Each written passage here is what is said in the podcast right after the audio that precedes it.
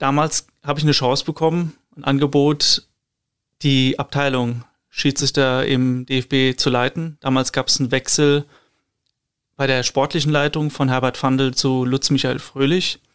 Und ich hatte die Gelegenheit, den Job von Lutz Fröhlich als Abteilungsleiter zu übernehmen. Und ja, dann stehst du da. Du hast, du bist eigentlich Schiedsrichter auf dem Platz, hast, hast viel Freude daran und dann kriegst du ein Jobangebot, äh, dein, dein Hobby zum Beruf zu machen äh, oder das Ganze noch weiter äh, zu, zu bringen. Und ich habe mir sehr schwer getan mit der Entscheidung.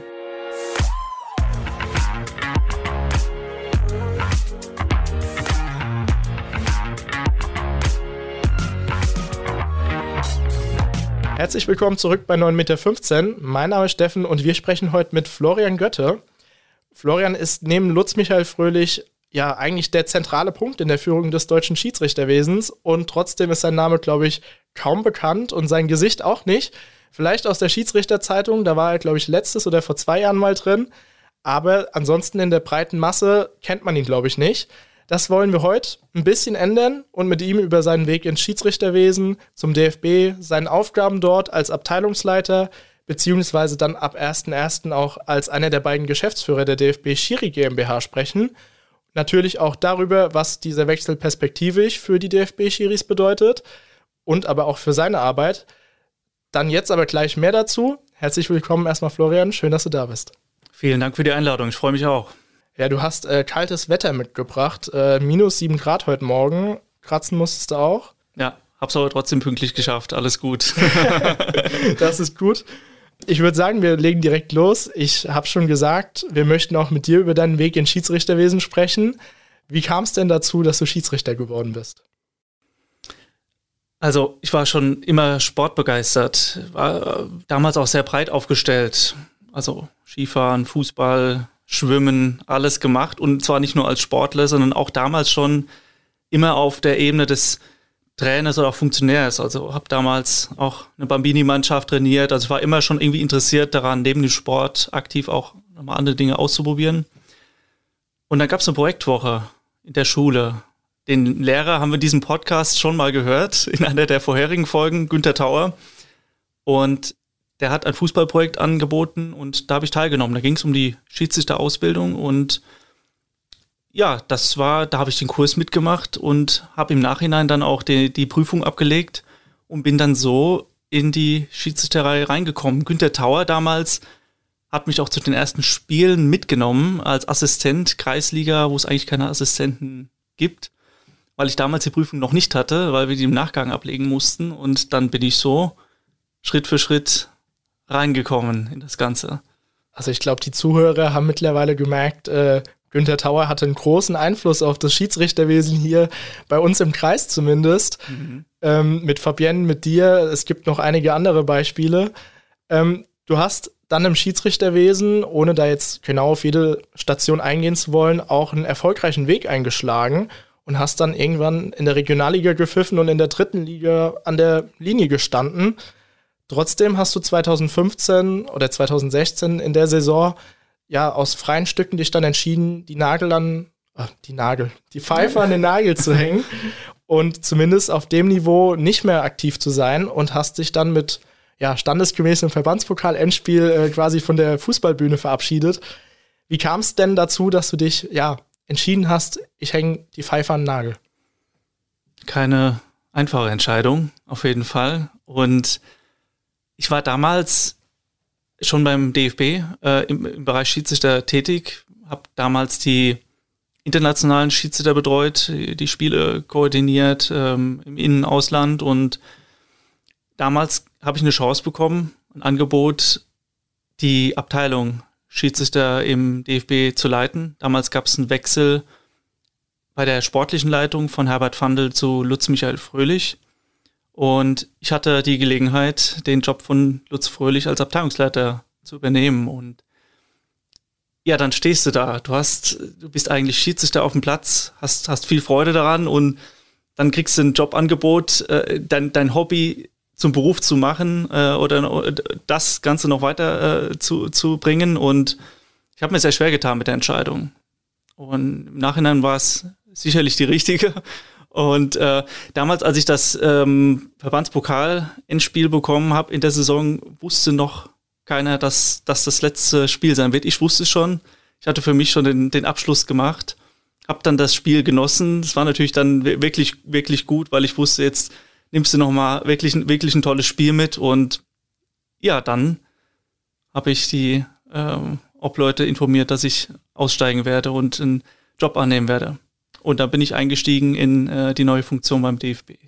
Wie emotional war es dann auch für dich, das letzte Spiel, wo jeder, ja, dachte, ja, gut, der hatte jetzt das Verbandspokal-Endspiel, aber für den geht es ja weiter. Und du wusstest schon, nee, das lassen wir. Es war sehr emotional und es war auch ein sehr besonderes Spiel. Das war die, die erste Runde, die, die auch in der ARD übertragen wurde zu dem Zeitpunkt, Tag der Amateure. Äh, und für mich war es wirklich sehr besonders. Ich konnte es aber wirklich gut genießen. Wir hatten ein tolles Spiel gehabt. Es war Spannung bis, bis zu Schluss, ging in die Verlängerung. Wir haben alles nochmal mitgenommen und von daher war es wirklich ein sehr, sehr besonderer Abschluss. Wenn du jetzt ja heute in die erste und zweite Bundesliga schaust und ja dort einen Benjamin Cortes zum Beispiel siehst oder bis vor zwei Jahren Bibiana Steinhaus-Webb oder auch einen Robert Kampka, bei denen du selbst schon an der Linie gestanden hast, hast du dann auch schon mal ja, drüber nachgedacht, wie eventuell deine Karriere verlaufen wäre, wenn du nicht aufgehört hättest? Natürlich denkt man immer mal wieder drüber nach und reflektiert das. Man muss da auch gar nicht so weit gehen. Auch Christian Gittelmann zum Beispiel, äh, mit dem war ich an der Linie. Oder jetzt aktuelles Beispiel, äh, Nikolas Winter. Er war bei mir Assistent in der Junioren-Bundesliga. Da fragst du dich natürlich ja, was wäre gewesen, wenn. Aber sagen wir doch mal ehrlich, wir sind Sportler und du, du weißt nicht, äh, wie weit kannst du kommen, was, was hast du noch für Chancen auf dem Weg, äh, wie kannst du dich auch entwickeln. Das, eine Garantie gibt's da überhaupt nicht. Und ich war einfach, bin dankbar für das, was ich da erreicht habe, was ich auch, ähm, wie ich mich entwickeln konnte. Schiedsrichterbereich und die Tätigkeit, die hat mir wirklich sehr geholfen, mich persönlich auch zu entwickeln. Und von daher ist es fein für mich und ich freue mich über die äh, Wegbegleiter äh, auch äh, zu der aktiven Zeit, die heute wirklich eine richtig coole Entwicklung hingelegt haben. Jetzt hatte gerade Christian erwähnt, der jetzt im internationalen Bereich ja äh, auch gerade unterwegs ist, Endspiel beim, beim Arab Cup. Ähm, das sind doch tolle Entwicklungen, da freue ich mich für die, dass das da auch weitergeht. Das stimmt, der hat da momentan viel zu tun, aber er macht seine Sache da auch sehr gut. Ähm, Juckt es dann nicht manchmal auch in den Fingern, dass du dir denkst, ja, ich will wieder auf den Platz, ich will mal pfeifen? Auf jeden Fall. Ich war auch kurz davor, wie du vielleicht weißt.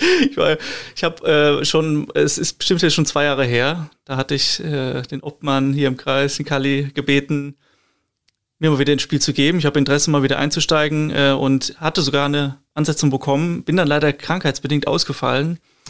Ja, und dann kam die Entwicklung Anfang 20, 2020, die wir alle kennen und seitdem bin ich das Thema nicht mehr angegangen. Aber klar, das kitzelt. Und auf der anderen Seite muss man ehrlich sagen, äh, da steht dieser tolle Abschluss, der, der, der, der, da fragt man sich schon, soll man jetzt überhaupt nochmal irgendwie äh, loslegen? Dann kommt die familiäre Situation. Ähm, ich habe einen Job, der mich wirklich zeitlich sehr, sehr auch einnimmt, äh, wo, wo ich wirklich auch Vollgas geben kann. Und ich freue mich aber auch über die Freizeit, die ich dann habe mit der Familie. Und das sind so im Moment die, die Parameter, dass ich eher sage, es ist okay, so wie es ist, aber wer weiß, was da noch kommt. Umso mehr auch bei dem zeitintensiven Job freue ich mich, dass du hier bist. Wir äh, nehmen gerade am 22.12. auf, also zwei Tage vor Weihnachten.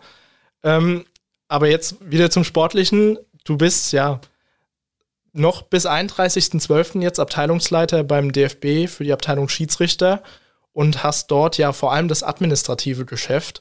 Stehst da also nicht so ganz im Fokus. Wie bist du denn zum DFB überhaupt gekommen? Ich habe nach der Schule und nach dem FSJ im Sport, das ich im Übrigen auch im Fußball schon äh, dann gemacht habe, in einem Fußballverein, habe ich Sportmanagement studiert, also BWL, habe einen Fokus gesetzt auf Sportmanagement und bin dann in ein Praktikum gegangen, in, im Studium schon. Das war bei der DFL in Frankfurt äh, und habe dort im Bereich Marketing und Event Dinge äh, gemacht um, um das Produkt Bundesliga. Und das ging ein halbes Jahr. Ich habe dort auch meine Bachelorarbeit geschrieben und hab, war noch Werkstudent für, für diverse Partnermanagement-Themen. und ja, dann ähm, gab es einfach die Gelegenheit, beim DFB einzusteigen. Damals eine Stelle frei geworden. Es ging um die Betreuung der Schiedsrichterinnen, also des Spielbetriebs dort. Und für mich eine ideale Gelegenheit, äh, damals selbst äh, als Schiedsrichter aktiv und für mich eine ideale Gelegenheit, das perfekt zu ergänzen und auch im beruflichen Umfeld mich um diese Themen zu kümmern. Und so bin ich da dann von der DFL zum DFB äh, in diesen Job dann eingestiegen. Ja, du hast gerade gesagt, du konntest das dann perfekt ergänzen und hast dann quasi ja dein Hobby als Schiedsrichter mit deinem Beruf ähm, ja verbunden. Das hat meine Frage, ob du das auch immer machen wolltest, so ein bisschen schon vorne weggenommen. Zumindest, weil du sagst, du wolltest in den Sport und auch mit Sportmanagement. Dementsprechend liegt es ja sehr nahe, dass das dann perfekt für dich war. Ähm, wenn du jetzt deine tagtägliche Arbeit beschreiben müsstest, was, ja, oder wie läuft dein Tag so ab? Was machst du alles? Also den klassischen Tag gibt es sicherlich bei uns nicht, weil Sport passiert immer was. Wir haben äh, immer wieder neue Themen, aber ich sag mal, grundsätzlich kann man sich das so vorstellen, ähm, dass wir zum Beispiel wie bei einem Club, wir haben also einen Sport, Bereich Sport, da ist der Lutz Michael Fröhlich äh, in, in der Leitung und dann braucht's daneben auch einen Bereich, der sich um den Rahmen kümmert, der, der, der eben das, das ganze organisatorische abwickelt. Und das ist meine Verantwortlichkeit jetzt auch gewesen, schon die letzten Jahre als Abteilungsleiter. Also mein Fokus war vor allem auf die Leitung des Bereichs Finanzen für das Schiedsrichterwesen. Ähm, ich habe das Personal geführt, die Organisation äh, übernommen mit, mit dem Team, das dort tätig ist. Und ein großer Schwerpunkt, gerade in der Anfangszeit, waren auch Projekte zum Beispiel dass die Einführung des, des Videoassistenten, aber jetzt vor allem in den letzten Jahren auch die strukturelle Weiterentwicklung des, des Schiedsrichterbereichs Elite vor allem, der ja wirklich eine, eine, eine sehr äh, dynamische Entwicklung jetzt angenommen hat. Du hast es angesprochen mit, Blick auch auf die GmbH jetzt äh, ab Januar. Das waren so die Fokusthemen, die, die mich beschäftigt haben. Das heißt also wirklich dafür zu sorgen, dass die Leute, die im Sport am Schiedsrichter und an der Schiedsrichterin arbeiten, dass da der Rahmen geschaffen ist, dass wir da äh, eben so supporten, dass sie ihre Arbeit machen können. Und ähm, wo, wo der Sport sich darum kümmert, einen Schiedsrichter besser zu machen und die, zu coachen, da war es eher meine Aufgabe, die Systeme zu schaffen und die Prozesse zu etablieren, dass wir, dass sie das eben tun können. Das ist, denke ich, so eine, so eine kompakte Beschreibung meines, meines Aufgabenfelds. Eine kompakte Beschreibung eines ja doch sehr großen Aufgabenfelds dann, wenn man das mal ja, sich so vor Augen hält. Ähm, du hast gerade angesprochen bei Thema ja, Videoassistent, da hast du dann einen großen Anteil daran, dass dieser ja in die deutsche Fußballlandschaft quasi hineinkam, weil man muss ja sagen, der Videoassistent, der ist ja nicht einfach so in dieser Form geschaffen worden. Der wurde ja auch entwickelt und das musstet ihr dann quasi tun und schauen, wie kann man den am besten einbinden welche Schwierigkeiten gab es denn da bei der Umsetzung dieses Projekts? Ja, der Videoassistent, also der hat eine äh, sehr lange Entwicklungsphase auch schon äh, gehabt, bevor er überhaupt in der Bundesliga zum Einsatz kam. Und wer sich da zurückerinnert, das, das ist ja schon auch eine Herausforderung, weil der Videoassistent zur Einführung der Bundesliga in einer Pilotphase war, offiziell. Das steht ja eigentlich schon im, äh, im totalen Gegensatz äh, zum Produkt Bundesliga, wo wir eigentlich sagen, ja, alles, was da irgendwie passiert, muss doch höchst professionell sein, muss äh, schon fertig entwickelt sein. Und damals der Videoassistent, das war ein sehr junges Projekt. Das war in der Entwicklung. Das war allen Beteiligten bewusst, auch den Clubs. Und ähm, das war die größte Herausforderung. Es gab ja zu diesem Zeitpunkt kein fertiges Produkt, ja, es gab ein, also ein Produkt, das man so umsetzen konnte, aber wir waren uns alle bewusst, wir sind in der Entwicklung. Und das hat sicherlich gerade am Anfang, das war eines der größten Herausforderungen, ähm, weil du das natürlich im Betrieb, wenn es dann um Punkte geht, um Emotionen, dann vergisst man das sehr schnell, dass es noch alles sehr jung ist und dass es sich auch erst etablieren muss und dass auch es akzeptiert sein muss, dass du auch mal Veränderungen an dem Prozess vornimmst was ja diverse Male auch jetzt passiert ist, was auch total richtig ist. Und das war sicherlich eins der größten Herausforderungen. Die zweite ist das Erwartungsmanagement. Also uns war schon auch klar, das wird nicht alles heilen. Aber in der, in der äußeren, äußeren Darstellung, in der medialen Darstellung, konnte man schon manchmal den Eindruck gewinnen, jetzt kommt der Videobeweis. Damals wurde sehr oft Videobeweis gesagt. Jetzt gibt es keine Fehler mehr. Das ist natürlich, ja, nicht richtig, sondern das ist ein Unterstützungsinstrument für den Schiedsrichter. Und da wird es weiterhin Fehler geben. Heute sind wir schlau, heute wissen wir, äh, wie, wie, wie das abläuft. Damals musste das natürlich auch erstmal in die Köpfe aller Beteiligten rein. Alle mussten dazulernen. Es gab neue Prozesse. Und ja, es ist eine sehr prägende Zeit auch, auch für mich damals gewesen, äh, jetzt in der, in der Projektkoordination äh, äh, gemeinsam mit der DFL dieses Projekt dann aufzusetzen. Und ähm, das war ja auch gerade, gerade wenn es dann medial eine Aufmerksamkeit bekommt. Du sagtest vorhin, ähm, also ich bin überhaupt nicht medial in Erscheinung getreten, was, was das angeht. Das ist auch gut so, dann kann man im Hintergrund arbeiten, aber dennoch nimmt einen das ja schon auch mit, wenn das Projekt immer wieder medial im Fokus steht und dann vielleicht auch eher negativ mal. Ja, also eine sehr interessante Phase und ja bis heute, jetzt du hattest Jochen Drees ja auch schon zu Gast, bis heute ja äh, ein Weiterentwicklungsinstrument und auch mit Sicherheit in der Zukunft mit Dingen, mit denen wir uns einfach beschäftigen müssen. Das war eine perfekte Überleitung auf meine Frage. Ich wollte jetzt nämlich fragen, ähm, wenn du auf den Videoassistenten schaust und ja, den, du hast ja jetzt einen gewissen Abstand zu dem Projekt, auch klar, wenn du mit allen Leuten dort eng zusammenarbeitest. Wie zufrieden bist du denn mit der Umsetzung und auch mit den ja, Rahmenbedingungen, die man mittlerweile vorfindet? Also das hat wirklich eine äh, sehr gute Entwicklung genommen. Wir sind aus dem Status, ich sagte es vorhin, gibt es ein Pilotprojekt, wir gehen da rein und sind im Betrieb. Wir haben auch vielleicht äh, hier und da Kinderkrankheiten gehabt. Und das hat eine Entwicklung genommen hin zu einem wirklich sehr guten Produkt für die, für die Bundesliga, wie ich finde. Und klar, das steht, das liegt in der Natur der Sache, dass das in der Kritik steht, weil es geht immer um die kritischen Entscheidungen. Ist klar, das hat sich ein Stück weit verlagert, die ganze Diskussion äh, hat sich verlagert und aber dennoch, das, was da geschaffen wurde, ist wirklich sehr professionell, angefangen von den technischen Voraussetzungen.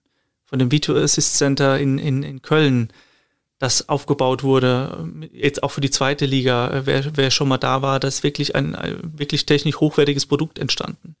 Wir können weitergehen, auch in der Arbeit mit den Schiedsrichtern, mit den Videoassistenten, jetzt auch um Jochen Drees, was da entstanden ist, um mal nur ein Beispiel zu nennen, da werden da kommen Piloten äh, dazu, äh, die, die äh, sich um die Kommunikation kümmern im, im Coaching. Das ist ein Beispiel dafür, dass wirklich nicht nur auf die Schieds der fachliche Ebene geschaut wird, war das jetzt richtig oder falsch, wie können wir den Entscheidungsweg verbessern, sondern natürlich auch auf die Kommunikation. Und also ich bin sehr zufrieden, wo wir stehen, glaube gleichzeitig auch, dass das noch weitergehen muss, die Entwicklung. Sage nicht, wir müssen ich meine, Fußball lebt von Emotionen und Menschen agieren im Fußball, das ist auch sehr wichtig, aber dennoch können wir auch die Augen nicht verschließen vor technischen Entwicklungen. Und wir müssen jetzt heute schauen, wo stehen wir, wo sind die größten Probleme des Videoassistenten. Zum Beispiel das Thema Abseits, wo, wo dauert vielleicht der Prozess einfach noch zu lange, weil wir das händisch machen müssen. Und dann können wir doch da irgendwo Abhilfe auch schaffen. Also das sind schon auch Entwicklungen, die wir im Auge haben mit Blick auf die nächsten Jahre. Auch wo müssen wir da noch weiter ähm, uns entwickeln. Ja, Thema Abseits, dazu hatte ich ein äh, interessantes Radiointerview, auch äh, mit dem, oder mit Hinblick auf den Arab Cup.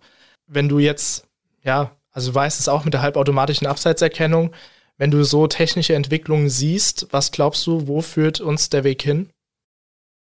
Das ist ein bisschen wie mit der Glaskugel, ne? Das ist sehr schwierig. Ich glaube aber, wenn wir uns die letzten Jahre mal anschauen, Videoassistent. Also wann ging das los? Noch gar nicht so lange her. Was hat sich seitdem getan äh, und, und wie funktioniert gerade die technische Entwicklung insgesamt auch in der ganzen Gesellschaft, mal auch immer weg vom Fußball. Wenn wir uns das mal anschauen, glaube ich schon, dass auch die technische Entwicklung im Fußball auch da weiter eine Dynamik annehmen wird.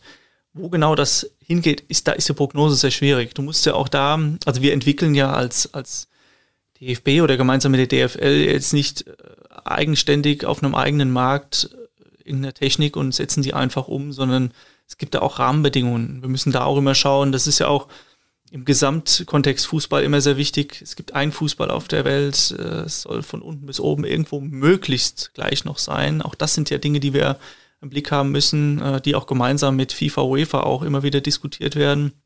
Und in diesem Spannungsfeld musst du einfach schauen, was ist eine sinnvolle Ergänzung?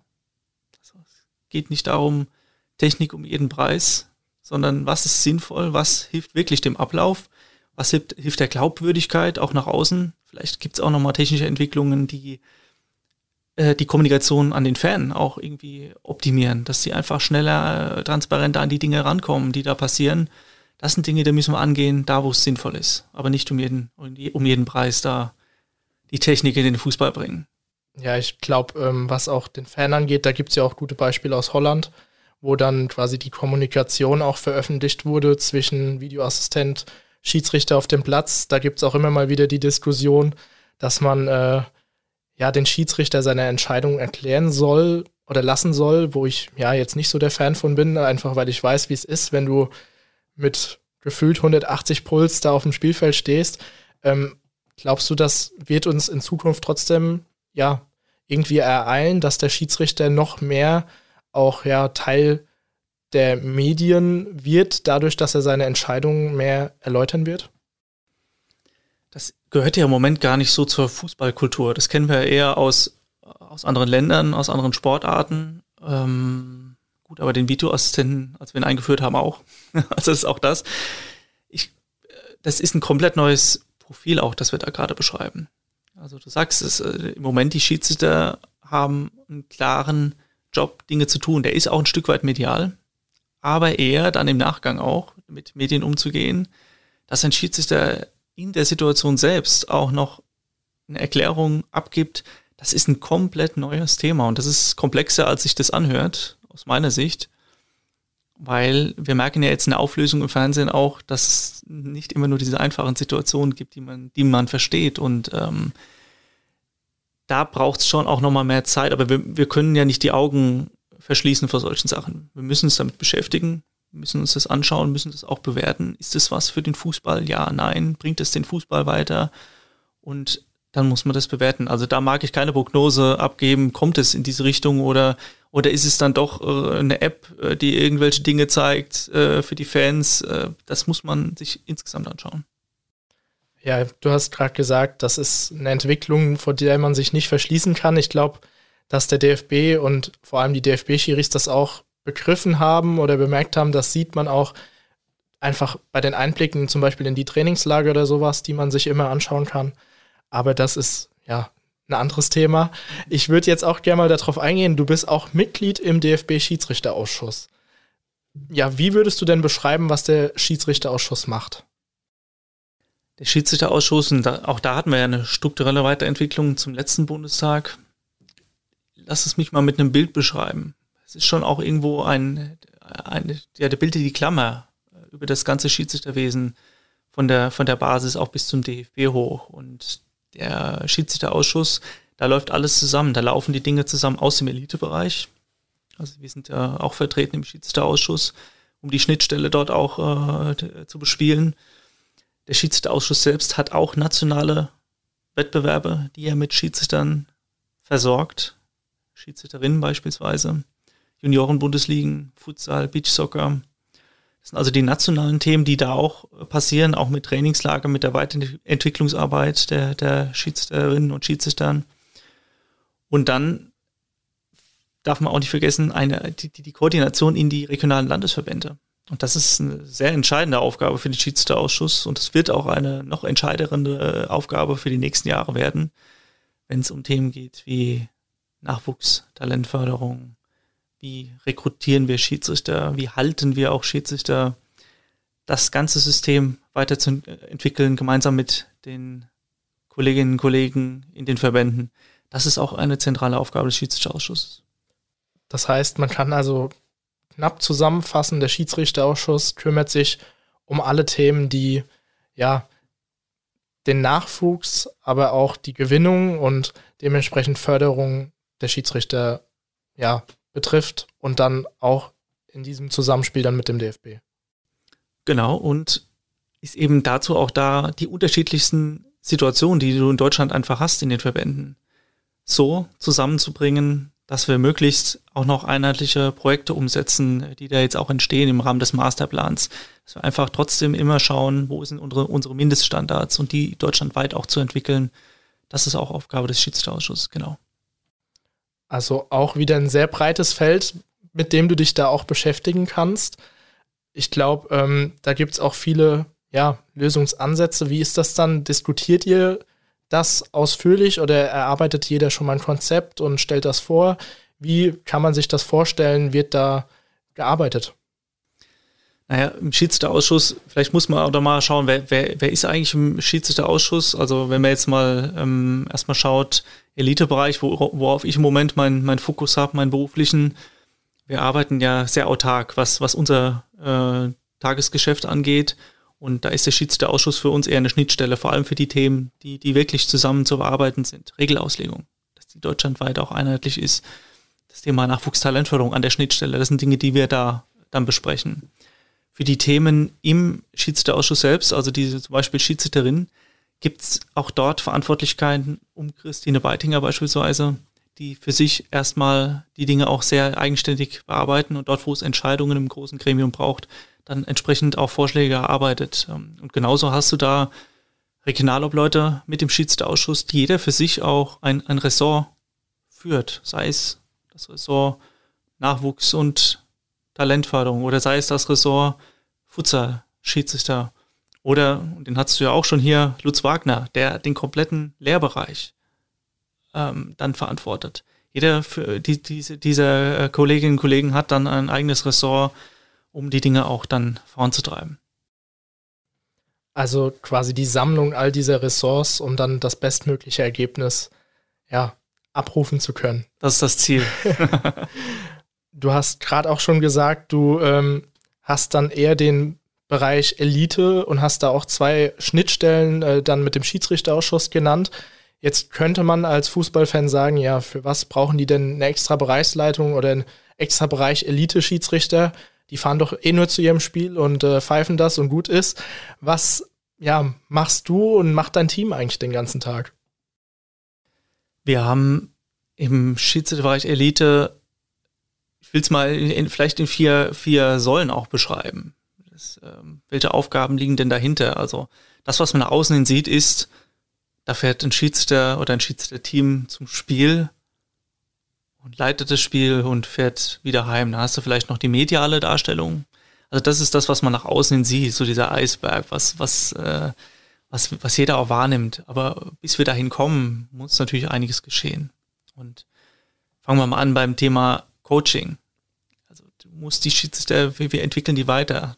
Nicht nur Schiedsrichter fachlich, sondern auch mittlerweile äh, in den Rahmenbedingungen auch mit, mit ähm, Sportpsychologen ähm, und oder mit Trainern mal, die auch diese taktischen Aspekte mit reinbringen in die Weiterentwicklung der Schiedsrichter. Also das sind Dinge, das, das Coaching, das über die Saison hinaus, äh, über die Saison hinweg läuft, aber auch die, die Trainingslager, die zu organisieren sind. Und das ist ja nicht nur das Sommertrainingslager und das Wintertrainingslager, sondern natürlich arbeiten, arbeiten wir konstant mit den Schiedsrichtern auch, auch im Jahr, jetzt im Moment auch in Corona-Zeiten, dann auch äh, digital an, an Themen in der Weiterentwicklung. Und wir haben auch einen, einen Stab von Athletiken, Fitnesstrainern hinten dran, Physiotherapeuten. Das sind alles Dinge, die A, umgesetzt werden müssen, die auch vorbereitet werden müssen. Und dann, dann haben wir jetzt eben den Bereich Technologie, Innovation gehabt. Also nicht nur auf dem Status quo stehen bleiben, sondern auch Weiterentwicklungen äh, zu betreiben, Projekte. Das ist auch einer der, der, sagen wir, der dritte Schwerpunkt in dem, in dem Ganzen. Und also das insgesamt ist schon auch in den letzten Jahren, es hat eine sehr, sehr große Dynamik auch schon bekommen. Das muss man sagen. Wir kommen ja aus einer Struktur, als ich angefangen habe beim DFB 2012, ähm, da war das eine Abteilung mit fünf Personen. Fünf Personen und dann gab es in der sportlichen Leitung, das war ein Gremium, ja, und äh, auch schon richtig äh, großartige Arbeit gemacht worden. Das war aber eben irgendwann einfach nicht mehr möglich, das so in dieser, dieser Struktur weiterzufahren. Und mittlerweile haben wir eine Mannschaft von 20 Leuten in der, in der Abteilung äh, und gehen wirklich hauptberuflich diesen Dingen nach. Wir haben einen hauptberuflichen Athletik- und Fitnesstrainer, der sich mit den Schiedsrichtern auseinandersetzt. Anders kannst du das auch nicht mehr machen. Also vergleich das mal mit einer, mit einer Mannschaft. Die Mannschaft hat einen Vorteil, die ist an Ort und Stelle und kann trainieren.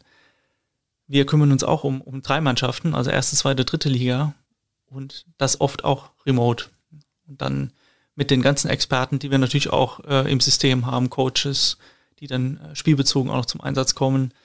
Ähm, und das ist, ja, das ist eine große, schon noch eine große, ein großes Thema mittlerweile. Und äh, jetzt bleiben wir wieder beim Eisberg. Das, was am Ende beim Konsumenten, beim Fußballkonsumenten übrig bleibt, dass da ein Schiedsrichter ist, der bestmögliche Leistung bringt, das ist das Endprodukt am Ende. Aber wer das Schiedsrichterwesen auch in der Landesebene oder in der Kreisebene kennt, weiß, dass da unwahrscheinlich viel Arbeit hintersteckt, bis du dahin kommst, dass die Schiedsrichter gut ausgebildet bei den Spielen sind. Ja, du hast gerade auch schon angesprochen, Organisation, Trainingslager. Und ähm, ich weiß es, weil als wir telefoniert haben, hast du gesagt, das ist gerade eine große Herausforderung. Wir haben jetzt eine relativ kurze Winterpause und natürlich, normalerweise, es gab, ja, in Mallorca gab es das Trainingslager, glaube ich, zwei, dreimal. Ähm, dieses Jahr ist das Ganze aufgrund von Corona nicht so einfach. Was habt ihr denn dieses Jahr für Herausforderungen, äh, die ihr ja zu bewältigen habt? Ja, du hast gesagt, im Winter haben wir immer schöne Trainingslagerorte gehabt. Mallorca, Portugal dann zuletzt. Und ähm, jetzt, wir hatten auch jetzt ein Trainingslager in Präsenz geplant im, in Potsdam. Wohl wissend, dass wir kaum Zeit haben, also kaum Pause, also fußballfreie Zeit. Äh, ja, die, die geht jetzt los und die, die hört dann kurz nach Neujahr auch schon wieder auf.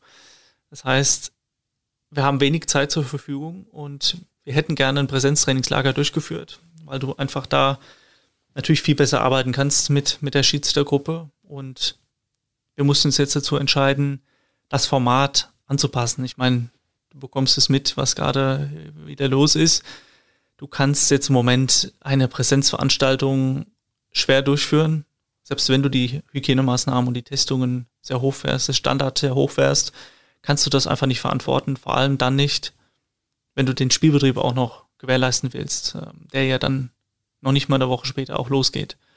Das heißt, das können wir nicht, das können wir einfach nicht verantworten, äh, dass dann vielleicht sogar eine große Schiedsrichtergruppe in Quarantäne muss und dann nicht zur Verfügung steht für den Spielbetrieb. Wir haben uns da entschieden, das Format anzupassen und wir nutzen den gleichen Zeitraum. Wir haben die Gruppeneinteilung äh, ähnlich äh, gelassen, gehen jetzt aber in digitale Inhalte rein mit den, äh, mit den Schiedsrichtern und arbeiten dort in, intensiv in, in Kleingruppen, in, in digitalen Formaten. Ähm, und das betrifft auch praktische Einheiten. Also auch da mag man sich vielleicht äh, schwer vorstellen, wie, wie sieht das aus, aber klar, dann ist dann eben der Trainer mit den äh, Schiedsrichtern da und jeder Schiedsrichter muss von zu Hause aus die Dinge eben lösen. Das ist, auch das ist eine Folge, die, ich sag mal, jetzt aus der, aus der Corona-Situation nochmal verstärkt wurde. Wir hatten das vorher sicherlich auch schon gehabt, aber so in dieser Form auch noch nicht. Und ich sehe es jetzt eher mal positiv. Also das ist möglich. Ich hätte es für, mir gewünscht, fürs Trainings, Wintertrainingslager jetzt in Präsenz zu haben, aber wir können über solche Formate auch wirklich gut mit den Schiedsrichtern arbeiten. Und das ist jetzt unser Setup für, für die Zeit ab 3. Januar, um uns wieder vorzubereiten. Ich glaube, man muss ja auch sehen, äh, die Schiedsrichter haben ja auch selbst den Anspruch an sich, fit dann wieder in die Rückrunde zu gehen und nicht äh, mit einem vollgeschlagenen Bauch von Weihnachten oder Silvester dann da auf dem Platz zu stehen und äh, nicht hinterherzukommen. Von daher glaube ich, ist das auch, was das Sportliche und Praktische dann angeht, äh, kein Problem. Ich habe schon gesagt, zum 1.1. startet die äh, neue DFB Schiri GmbH mit dir und Lutz Michael Fröhlich als Geschäftsführer. Hm, warum ist es denn sinnvoll, ja, die DFB-Schiris in der eigenen GmbH zu betreuen? Grundsätzlich muss man sagen, der Anlass oder der, der, der ursprüngliche Anlass, warum wir jetzt in eine GmbH gehen, der war gar nicht der, ein sportlicher, sondern es waren Rahmen, Rahmenbedingungen, die der DFB halt eben so hat. Ja, das DFB ist ein EV, ein Verband und da gab es eben die Notwendigkeit, wirtschaftliche Geschäftsbetriebe, die noch im DFEV sind, auszugliedern in eine Tochtergesellschaft. So, das ist also ein, ein sehr großer Prozess. Es kann ja auch medial verfolgt werden. Da reden wir vor allem von der von den Nationalmannschaften und von den Spielbetrieben, dritte Liga, DFB-Pokal, die DFB-Akademie. Äh, das sind Dinge, die jetzt auch zum 1.1. in die Tochter ausgegliedert werden, DFB, GmbH und KKG. Und auch das Schiedsrichterwesen Elite gehört zu den wirtschaftlichen Geschäftsbetrieben. Und jetzt ist natürlich die Frage, gliederst du das jetzt in eine DFB-Tochter aus? Oder, und das, das war so ein bisschen die Antwort, die wir auch aus dem letzten Strukturprozess bis 2019 äh, schon erarbeitet haben, oder ist es nicht klug, da auch nochmal das Joint Venture mit der DFL, das ja jetzt auch dann ähm, an, den, an den Start geht, doch auch strukturell nochmal äh, abzubilden? Die DFL und der DFB, die arbeiten schon seit Jahren sehr erfolgreich zusammen im, im Schiedsrichterwesen Elite.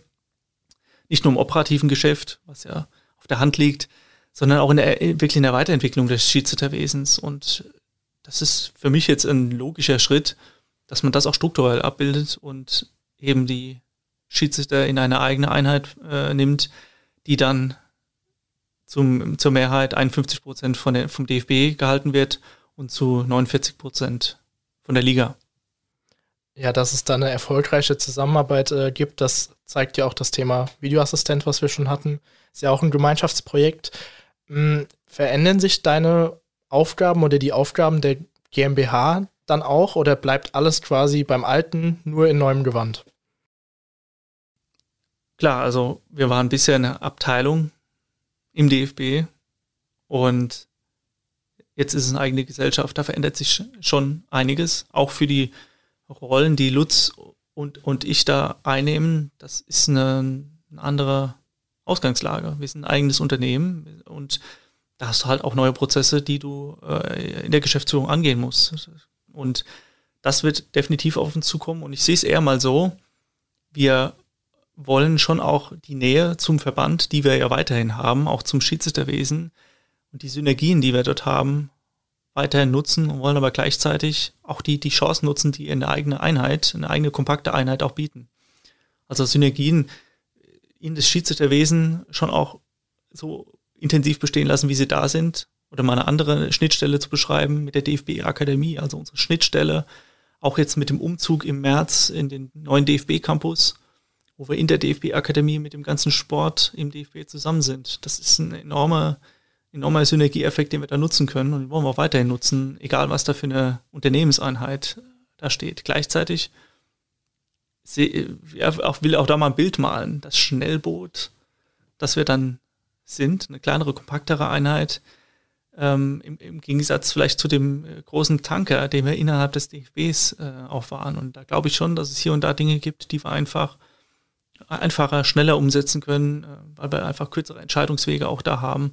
Und das sind schon auch die Dinge, die wir da umsetzen wollen. Wir sind dann ein, ein eigenes Unternehmen und da kannst du, da kannst und musst du auch Dinge vielleicht auch hier und da nochmal stringenter umsetzen, andere Prozesse machen, auch das Reporting nochmal anders aufbauen. Und da sehe ich eher Chancen auch drin für, das, für den Schiedsrichterbereich. Zum Beispiel auch in der Kommunikation nach außen, dass wir da nochmal anders auftreten und äh, oder auch in der Talentförderung, also wie rekrutieren wir die Drittligaschiedsrichter, da einfach nochmal ganz andere Bausteine mit reinzunehmen. Das sind sicherlich Chancen, die wir, die wir nutzen werden. Das Bild war ganz schön mit dem Tanker und mit dem Schnellboot. Ähm, du hast auch gerade gesagt, als Unternehmen, das heißt aber ja auch, ja, das Unternehmen, die DFB Schiri GmbH, die muss irgendwie wirtschaftlich sein. Wie schafft man es denn, dass ja Schiedsrichter quasi der un oder das unliebsame ja auf dem Platz dann trotzdem auch wirtschaftlich äh, in der GmbH dargestellt werden kann? Naja, wir waren ja bisher auch schon wirtschaftlicher Bereich im DFB. Das heißt also, da, die Schiedsrichter, und das ist ja in der Kreisliga eigentlich auch nicht anders, also eigentlich sind wir ein Dienstleister für den Fußball.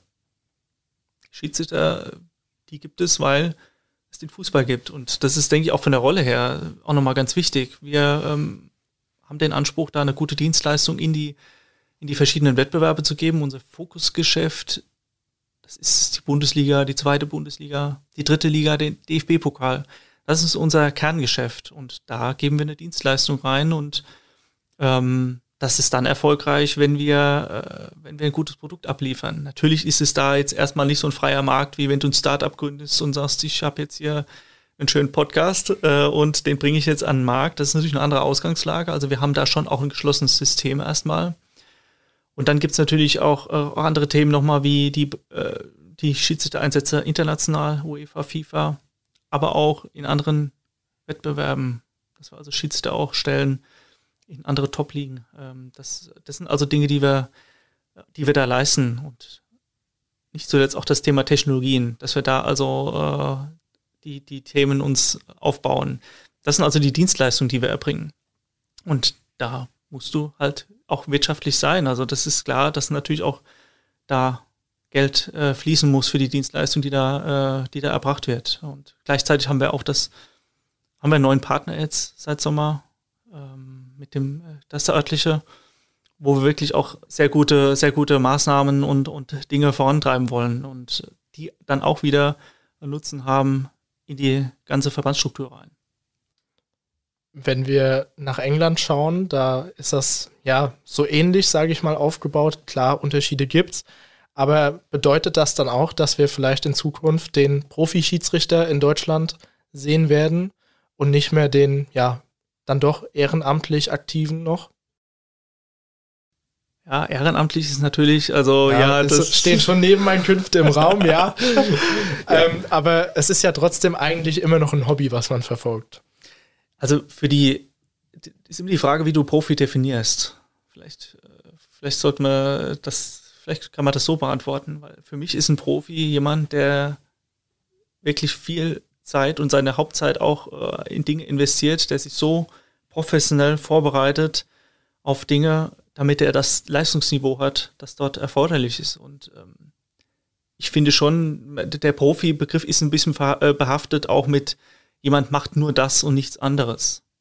Und das weiß ich gar nicht, ob das richtig ist, ehrlich gesagt, weil ich finde, unsere Top-Schiedsrichter, die arbeiten alle sehr professionell und ähm, es gibt dort auch schon Schiedsrichter, die machen eigentlich nichts anderes als den Schiedsrichterjob halt nicht als Angestellter, klassischerweise, wie es vielleicht in England ist. Also die Schiedsrichter in England sind angestellt in den Top-Ligen. Ähm, aber auch bei uns machen die Leute das auf einem sehr professionellen Niveau, obwohl es Schiedsrichter gibt, die vielleicht noch nebenher einen Job haben. Weiß aber auch gar nicht, würde jetzt mal die Prognose einfach mal in den Raum werfen, ist es denn hinderlich, dass das so ist? Oder ist es nicht auch gerade gut für die Entwicklung ein anderes Thema noch zu haben und sich auch beruflich weiterzuentwickeln. Ähm, also das sind schon auch, das sind intensive Diskussionen, die wir natürlich auch selbst führen. Das ist ja klar. Ähm, der Anlass der GmbH ist aber nicht Profi-Schiedsrichter einzuführen in Deutschland im Sinne von, wir stellen alle an. Da ist das System auch kaum vergleichbar mit dem in England. Die haben auch, oder auch in Frankreich zum Beispiel, wo sie auch teilweise Profis haben. Das ist ein anderes Rechtssystem. Wir fahren sehr gut mit dem, mit dem rechtlichen Konstrukt gerade fühlen uns wohl und haben da auch alle Möglichkeiten und auch die Schiedsrichter haben alle Möglichkeiten, sich da weiterzuentwickeln und zu professionalisieren. Und das ist im Moment genau der richtige Weg für uns.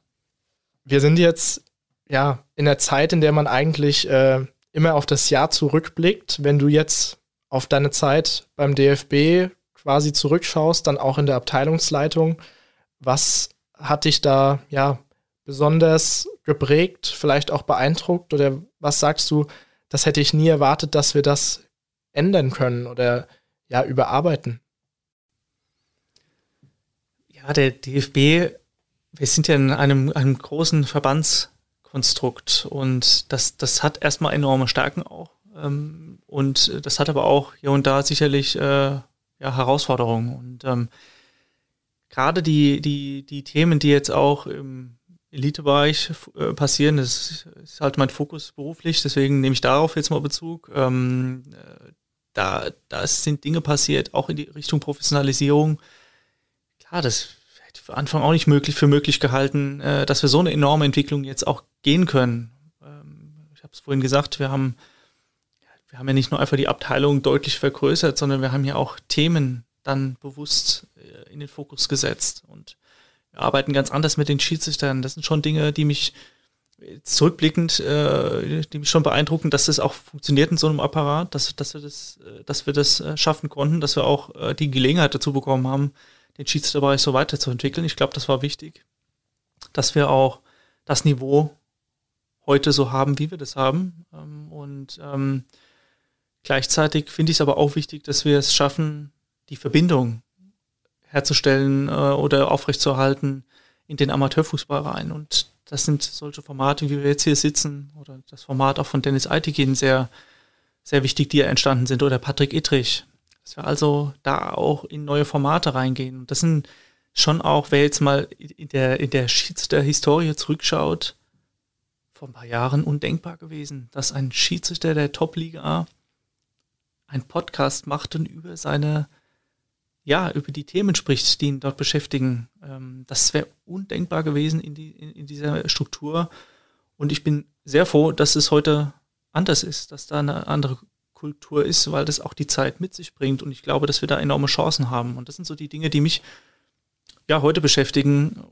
Ich glaube, da haben wir enorme Potenziale, äh, die wir jetzt in der Zukunft lösen können. Und genauso wie wir vor Jahren irgendwann mal den Schritt gewagt haben, in die technologische Entwicklung reinzugehen. Und auch genau das war vielleicht äh, dann auch zum richtigen Zeitpunkt genau der richtige Schritt, das einzugehen, auch wenn es vielleicht auch ein schmerzhafter Weg war bis dahin. Ja, man muss ja auch sagen, die Technologie, das fing ja schon an mit äh, Funkfahren und Headset. Das war ja schon der erste Aufschrei. Mhm. Heute gehst du auf einen Amateurplatz und hast Funkfahren, hast ein Headset im Idealfall.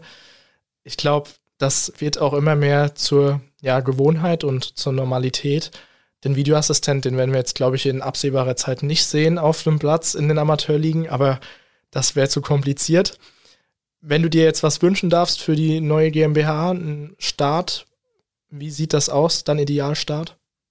Mein Idealstart. Also erstmal hoffe ich, dass wir bedingt durch die Situation, die, die gerade wieder passiert, dass wir alle Spiele weiterhin so durchführen können. Das ist, ich meine, sehr, sehr bodenständiges Ziel, wie ich finde. Also, das ist dabei unser Business. Also, wir hoffen natürlich alle, äh, dass wir gut durch diese Krise herkommen, dass weiterhin die Spiele stattfinden können, dass wir damit äh, auch eine Grundlage für unser, für unser, äh, für unser Geschäft auch haben. Und dass da alle auch gesund durch diese Zeit kommen. Das ist wirklich jetzt erstmal der, das Wichtigste. Und gleichzeitig hoffe ich mir, dass wir die Chancen nutzen, die jetzt da auf dem Weg liegen durch die GmbH. Das ist entscheidend und ich habe vorhin ein paar Dinge angesprochen, die wir auch verändern äh, wollen und das wünsche ich mir schon, dass wir da die Dynamik, die wir gerade haben, durch die Strukturveränderung, dass wir die mitnehmen und in die Inhalte mit reinbringen und da weiter in die Entwicklung dann einsteigen. Und das wird eine spannende Kombination, gerade in der aktuellen Zeit, parallel die, der Einzug im DFB Campus mit einer enormen Chance, da auch nochmal im Fußball die Vernetzung noch stärker zu machen. Und das sind so die Themen, die, die mich jetzt für den Start beschäftigen. Neben dem Thema, jetzt müssen wir auch dann in der neuen Struktur laufen lernen. Das ist ja auch klar. Wir, alles neu, neue Prozesse, neue Verantwortlichkeiten. Das muss auch erstmal dann an, an den Start gebracht werden. Dann kommen wir jetzt auch schon so langsam zum Ende das Prinzip von Entweder-Oder-Fragen kennst du bestimmt. Ähm, du darfst auch gerne noch ein, zwei Sätze dann immer dazu sagen. Ich würde einfach mal loslegen mit der ersten Frage und zwar Bundesliga Samstag oder fußballfreies Wochenende? Darf ich auch Gegenfragen stellen? Was ist ein fußballfreies Wochenende? Ja, das stimmt. Das ist momentan ein bisschen schwierig, aber nimmst du dir dann eher die Zeit und schaltest mal ab und lässt den Fußball Fußball sein? Und bist dann froh, wenn du am Montag erst im Büro was davon erfährst vom Wochenende oder sitzt du dann doch auch auf der Couch und schaust dir es an? Ja, das funktioniert ja nicht. Also das ist ja mein, mein, mein Job ist genau das. Ich bin natürlich nicht im Sport jetzt dann direkt an erster Stelle, aber klar, wenn dann vor allem kritische Dinge passieren, bin ich dann doch auch am Wochenende mit dabei. Aber ja, trotzdem genieße ich auch mal ein, ein freies Wochenende. Auch das muss sein. Das müssen wir uns alle auch erlauben, äh, mal den Fokus ganz kurz mal woanders drauf zu richten damit wir eben auch die Energie wieder haben für den Fußball. Und genau das mache ich jetzt auch in der Weihnachtszeit, die bevorsteht. Das heißt, du kannst aber auch am Wochenende dann nicht sagen, jetzt lasse ich es mal sein, wenn was Kritisches ist, sondern dann musst du auch reagieren. Ja, ja, klar. Ja, also ein Job immer auf Abruf, das muss man wollen, aber ich glaube, äh, wir haben es vorhin gesagt, Hobby zum Beruf, dann macht man es auch gerne. Das stimmt, ja. Ähm, zweite Frage, Schreibtisch oder Stadion? Gerne mal wieder Stadion ist jetzt schon wirklich lange her bei mir, äh, gerade durch die aktuelle Phase. Also nehme ich klar das Stadion. Amateur oder Profifußball? Beruflich Profifußball, privat sehr gerne Amateurfußball. Da ist zum Teil auch ein bisschen mehr los. Das Zwar nicht fußballerisch, aber. Fußballerisch auf keinen Fall. Ja. aber das ist genau das macht ja aus. Genau. Reguläre Spielzeit oder Elfmeterschießen? Also mir reichen die 90 Minuten und aber die vollgepackt mit Spannung. Das war als Schiedsrichter auch immer so. Das war, ja klar. Pünktlich ja. nach 90 war Schluss. Hat im letzten Spiel nicht so ganz geklappt, aber sonst nach 90 Minuten. War Verlängerung, glaube ja, ich. Ja, oder? genau. Ja. Volles Programm. Jetzt für die Weihnachtszeit verschenken oder beschenkt werden? Gerne verschenken. Ich wollte eigentlich auch was mitgebracht haben. Äh, passend zu 9 mit der 15 wollte ich eigentlich ein Freistoßspray mitbringen, habe das aber gestern in Frankfurt vergessen. Das, das holen cool wir nach. Das, das würde mich sehr freuen, das wäre cool. Flo, wir sind äh, am Ende der Folge. Ich wünsche dir, aber auch allen Zuhörern frohe Weihnachten, einen guten Rutsch ins neue Jahr. Ich denke mal, die Folge, die wird ein Weihnachtsgeschenk. Die legen wir unter den Christbaum. Bis dahin, schaut gerne auf allen möglichen Plattformen vorbei, gerade Instagram, da bin ich, äh, glaube ich, am aktivsten. Und dann würde ich mich freuen, wenn wir beide mal wieder was voneinander hören oder uns irgendwann nochmal wieder hören hier.